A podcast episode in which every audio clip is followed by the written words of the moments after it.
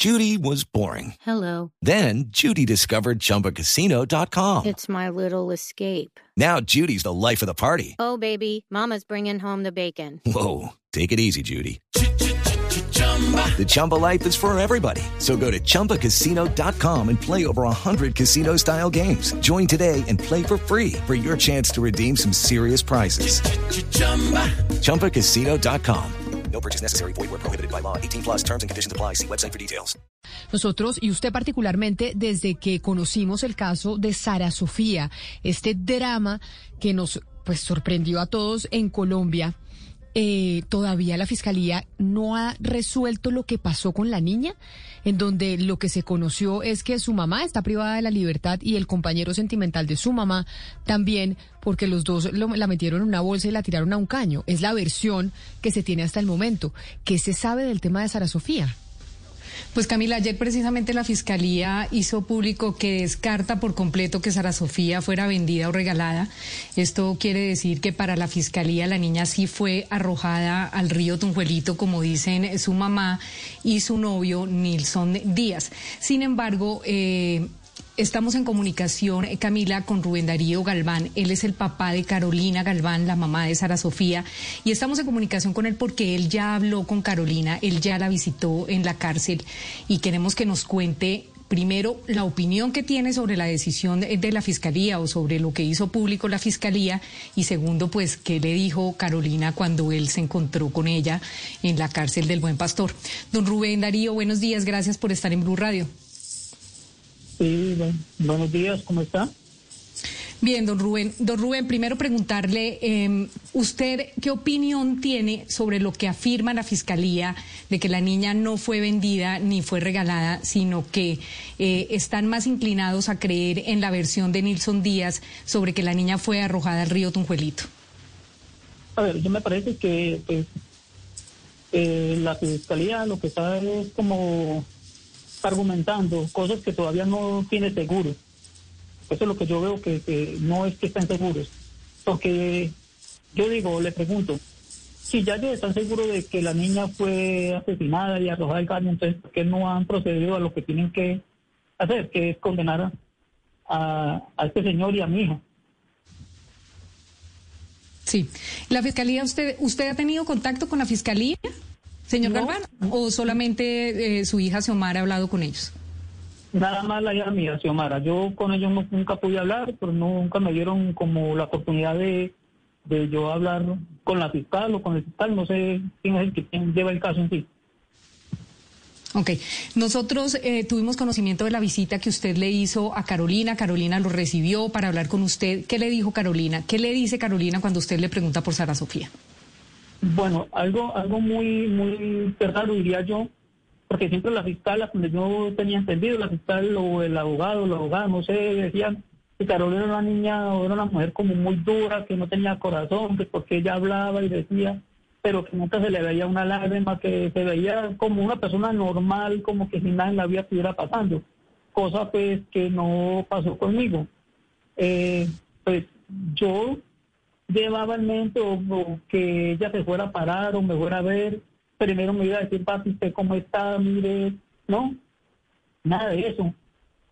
Yo le llego por la espalda, ya me la tienen en una oficina, yo le llego por la espalda. Cuando los señores del Gaula me dicen que me van a dejar solo con ella para que pueda hablar tranquilamente, ella voltea a mirar y más allá mismo acá me dice, papi, yo no he matado a mi hija usted me conoce, usted sabe quién soy yo. Yo no he matado a mi hija. Yo el verle la angustia, como le dije, dije ayer, yo, pues lo único que hice fue abrazarla, cogerla por las manos, intentarle decirle, mami, tranquilícese.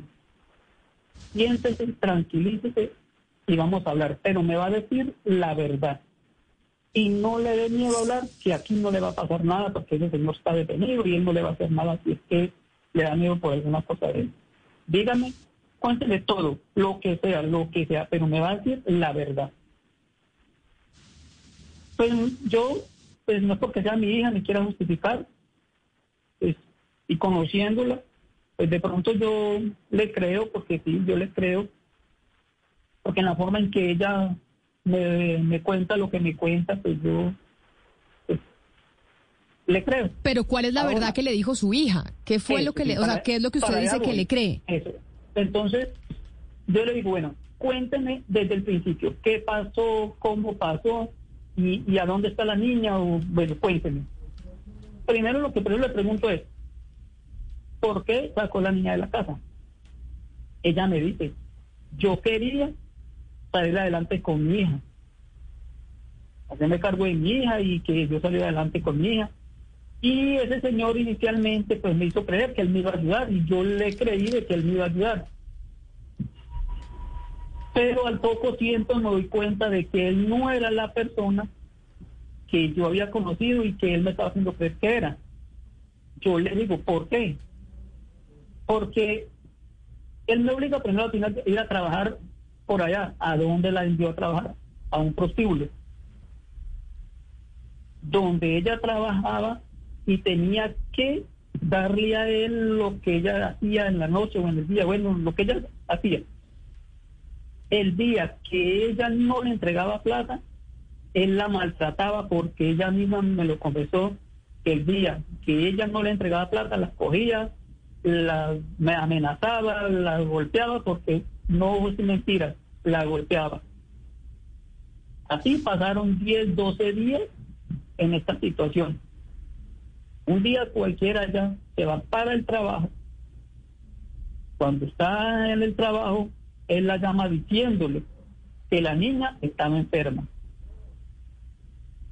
Que la niña está enferma y que pues, no sabía qué hacer, él no sabía qué hacer con la niña. Entonces ella se viene, llega a la casa, la encuentra, dice el error mío fue no haberla tocado, no haber mirado que en realidad estuviera dormida, pues yo la vi acostadita, tranquila, yo no la quise despertar, no la quise tocar, porque yo dije, está dormida.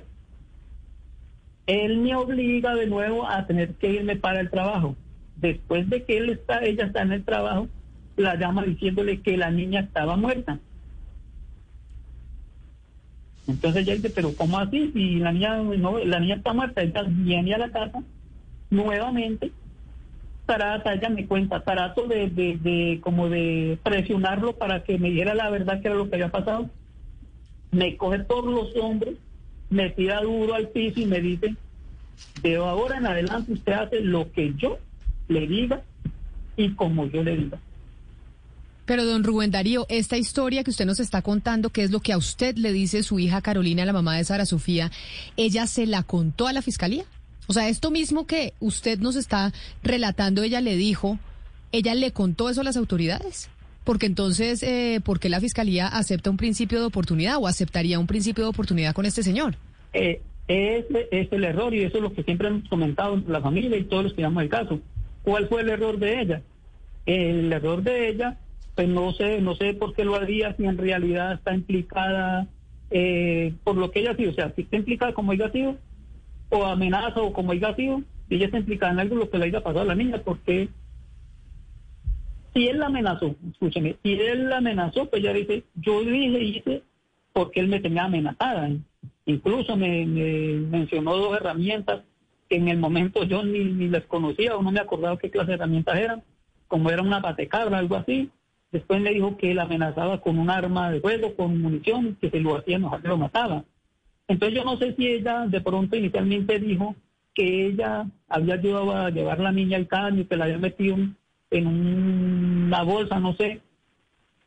Fue porque estaba asustada, como ella me dice, porque ella sí me dice, papi, yo estaba tan asustada que yo no sabía ni qué hacer y yo hacía lo que él me dijera. Pero al final... Pero mire, dice- señor Galván, aquí, aquí, aquí hay algo la primer versión que cuenta. No, tenemos que arreglar eh, la comunicación con Diana porque obviamente el Internet no es el mejor, entonces no podemos escuchar bien eh, su pregunta. Pero, señor Galván, síganos explicando y es por qué ella decide y acepta meter a la niña en una bolsa y botarla al caño. ¿Por qué él la amenaza? Porque él dice ahora se hace lo que yo quiero y entonces usted tiene que botar a la niña al caño. Sí, eso es lo que ella me dice. Incluso me dice que es que ella nunca fue al caño. ¿Y por qué ella Ella no le cuenta eso a su hermana cuando su hermana va y la busca?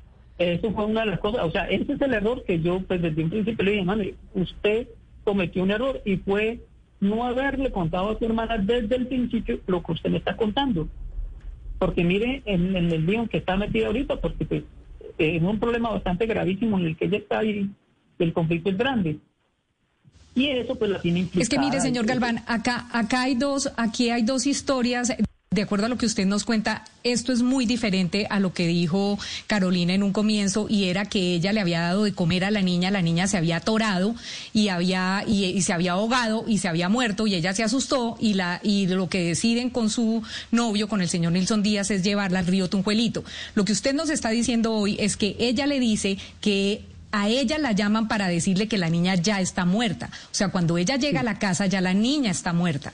Si esto es así, uno, ¿por qué Carolina no se lo ha dicho a la fiscalía o si se lo dijo, por qué la fiscalía no ha tenido en cuenta ese testimonio? Y dos, Camila, que es muy importante, si ella nunca fue al río con Nilson Díaz, ¿por qué la fiscalía asegura que hay pruebas de que sí se arrojó la niña al, al, al, canal este del río Tunjuelito y por eso es que reactiva la búsqueda con la defensa civil? Porque ayer la fiscalía dijo vamos a reactivar la búsqueda en el río porque hay pruebas de que sí habría sido arrojada al río. Si Carolina no fue al río con él y nunca la arrojó al río Tunjuelito, ¿por qué la fiscalía está firmando eso si hay otra versión de la mamá de la niña? Sí, vuelvo y le digo, de pronto ella, de pronto, porque tampoco no la voy a justificar, porque yo, le, yo les estoy contando lo que ella me contó. La realidad, la realidad de eso la saben ellos dos. Y yo estoy más casi que seguro y pues no sé, que Nilsson de pronto pues tienen más que ver con todo el caso. Vuelvo y digo, no justifico a mi hija porque no sé. Yo le estoy contando lo que ella me está diciendo. Pero ella a mí me lo dijo no una ni dos veces. Me dijo, papi, es que yo en realidad, yo no sé ni qué fue lo que pasó con la niña, si fue que la vendió, si él la botó el caño, si me hizo creer que estaba muerta, porque mire lo que me dice. Papi, a mí me parece que él le dio algo a la niña para hacerme creer que la niña estaba muerta. Porque después de que estaba entre un tarro, entre una bolsa, yo fui a mirar y él no me la dejó tocar, él no me la dejó abrir, no me dejó mirar nada. Entonces ella dice, por eso yo no sé si es en realidad que la niña era ella, la que estaba envuelta en eso, porque él no me la dejó ver. Yo nunca fui al, al, cambio con él. Yo fui así otro día o en la madrugada de otro día a mirar qué era lo que, a dónde la había votado yo no encontré nada, pero yo fui sola. Yo nunca fui con él al bicho cambio. La fiscalía, señor Galván, dice que, que una vez encontraron a la niña, eh, pues Nilsson la metió en una bolsa y la dejó en la casa casi dos días antes de ir al río. ¿Qué le dice a usted eh, su hija alrededor de esto? Supuestamente Nilsson se fue ahí mismo y la tiró al río o sí se esperaron dos días con el cadáver de la niña en la casa. Mire, ese es algo, pues, pues, bueno, en lo que yo poco conozco, pero yo, yo le pregunto a usted, yo le digo, si un cuerpo de un día para otro entra en una descomposición terrible ahora como eran dos o tres días. Entonces, mire pues que, son cosas que pues, no sé, la verdad que pues, yo medio de, mi inocencia o de mi, no sé, eh, me pongo a pensar, un cuartecito como este, en dos o tres días, imposible que, que alguien no se haya dado cuenta que había algo de descomposición dentro de la casa. Y ellos dicen que duraron dos días, tres días con él ahí. Que eso yo nunca lo creo, porque es que no, o sea, eso es como, como un audito. Yo que voy a guardar un cuerpo dos días en una casa y que nadie se va a dar de cuenta. No, eso eso no me lo creo. Pero entonces, permítame, don Nilson, Diana, la situación actual del proceso es cuál? ¿Cuál es el estado del proceso? A Nilson, quien era la pareja sentimental de Carolina y que acá su papá nos está contando, y así nos lo contó también la hermana de Carolina en su momento, pues la era básicamente un proxeneta y la estaba explotando eh, sexualmente. ¿Cuál es el estado actual? ¿Va a tener el señor eh, Nilsson un principio de oportunidad? ¿Y por qué él y no Carolina? O sea, ¿cómo funciona y en qué está el proceso? ¿Diana? Camila, no sé, usted me, está, usted me escucha. Sí, ya le escucho. Ok, lo que nosotros, la información que nosotros manejamos eh, a creer las declaraciones de Nilson Díaz y Nilson Díaz estaría llegando a un acuerdo eh, y a un principio de oportunidad con la Fiscalía General de la Nación. Lo raro acá, Camila, es que, por ejemplo, sobre el tema de los cuatro niños que viven con Nilson, sobre ese tema no se ha dicho nada. Ni bienestar familiar nos ha podido confirmar si los niños siguen en familia fueron entregados nuevamente a, la familia de Nilson Díaz, o qué ha pasado con esos niños y si se confirmó o no que son sus hijos. Tampoco se ha confirmado nada sobre el, trabajo que tiene Nilson Díaz y sobre el hecho de que en realidad sea un proxeneta que vive en esa zona y prostituye mujeres, y que esos niños serían hijos de, de mujeres que ha prostituido Nilson Díaz. O sea, de esa investigación no se sabe absolutamente nada. Las pruebas que tienen acerca de este caso, ni siquiera ha tenido acceso la contraparte, o sea, Xiomara Galván y su familia no han tenido acceso y ellas eh, van a tener que acudir a un derecho de petición para que la Fiscalía les entregue las pruebas en las que se basa hoy la Fiscalía que definitivamente la niña no fue vendida ni fue regalada. Entonces ahí van las cosas con Fiscalía, si es un caso que le faltan muchas piezas, Camila, pero y sería bueno que la Fiscalía Dígame. Pero, pero eh, ¿por qué le van a dar al señor un principio de oportunidad? Es lo que aún no entiendo. Después de todo esto que nos está contando el papá de Carolina, que dicen que Carolina le dijo esto mismo a la fiscalía, ¿por qué él se está tramitando un principio de oportunidad con el señor? Camila, es que yo pensaría que la Fiscalía entró tarde a esta investigación y la Fiscalía sabe que entró tarde a esta investigación. O sea, la Fiscalía fue a buscar sangre en la casa de, de, Nilson Díaz dos meses después de la desaparición de la niña. O sea, como la Fiscalía entra tarde, la Fiscalía no tiene pruebas seguras. Si, si no, si no las tuvo, eh, si no la ha tenido estos cinco meses, muchísimo menos cuando entró a hacer la investigación. Y yo lo que creo y yo lo que, lo, lo que digo, y esta es una opinión casi que personal en todo lo que he revisado de este caso, es que definitivamente la Fiscalía entró sin pruebas a esta, a esta investigación y no ha podido tener pruebas sobre lo que ha pasado. Entonces, ¿qué hace la Fiscalía, que es lo más fácil de hacer? Creerle a Nilson Díaz. Dígame, señor Galván. Es que esa es otra. Pruebas no tiene, porque es que la Fiscalía, hasta donde yo entiendo, y es que ellos entraron un mes después, fue que vinieron a, como a, como a, a meter en el encuentro desde la desaparición de la niña. O sea, entonces en medio de mi brutalidad, yo digo, ¿con qué pruebas o qué, con qué argumentos ellos van a decir en este momento? Es que Nilsson está en esta y estas condiciones, porque es que yo sé que la, fiscalía en este momentico no tiene pruebas contundentes para poder decir es que Carolina es la culpable de todo, porque es que, usted lo han dicho, un mes después, y hablando del asunto de la sangre, de esto, esa es otra cosa que nosotros supimos, yo supe en Bogotá, según este señor, tiene dos tiros en una pierna, porque según creo tiene dos tiros en una pierna, no le han podido sanar, tiene allí unos tornillos, no sé, algo metálico, y eso le sangra cada rato, y bueno, entonces, esa es otra cosa que mi hija me dijo, esa sangre no es de ninguna niña, esa sangre es de él, porque eso él nunca le ha podido sanar.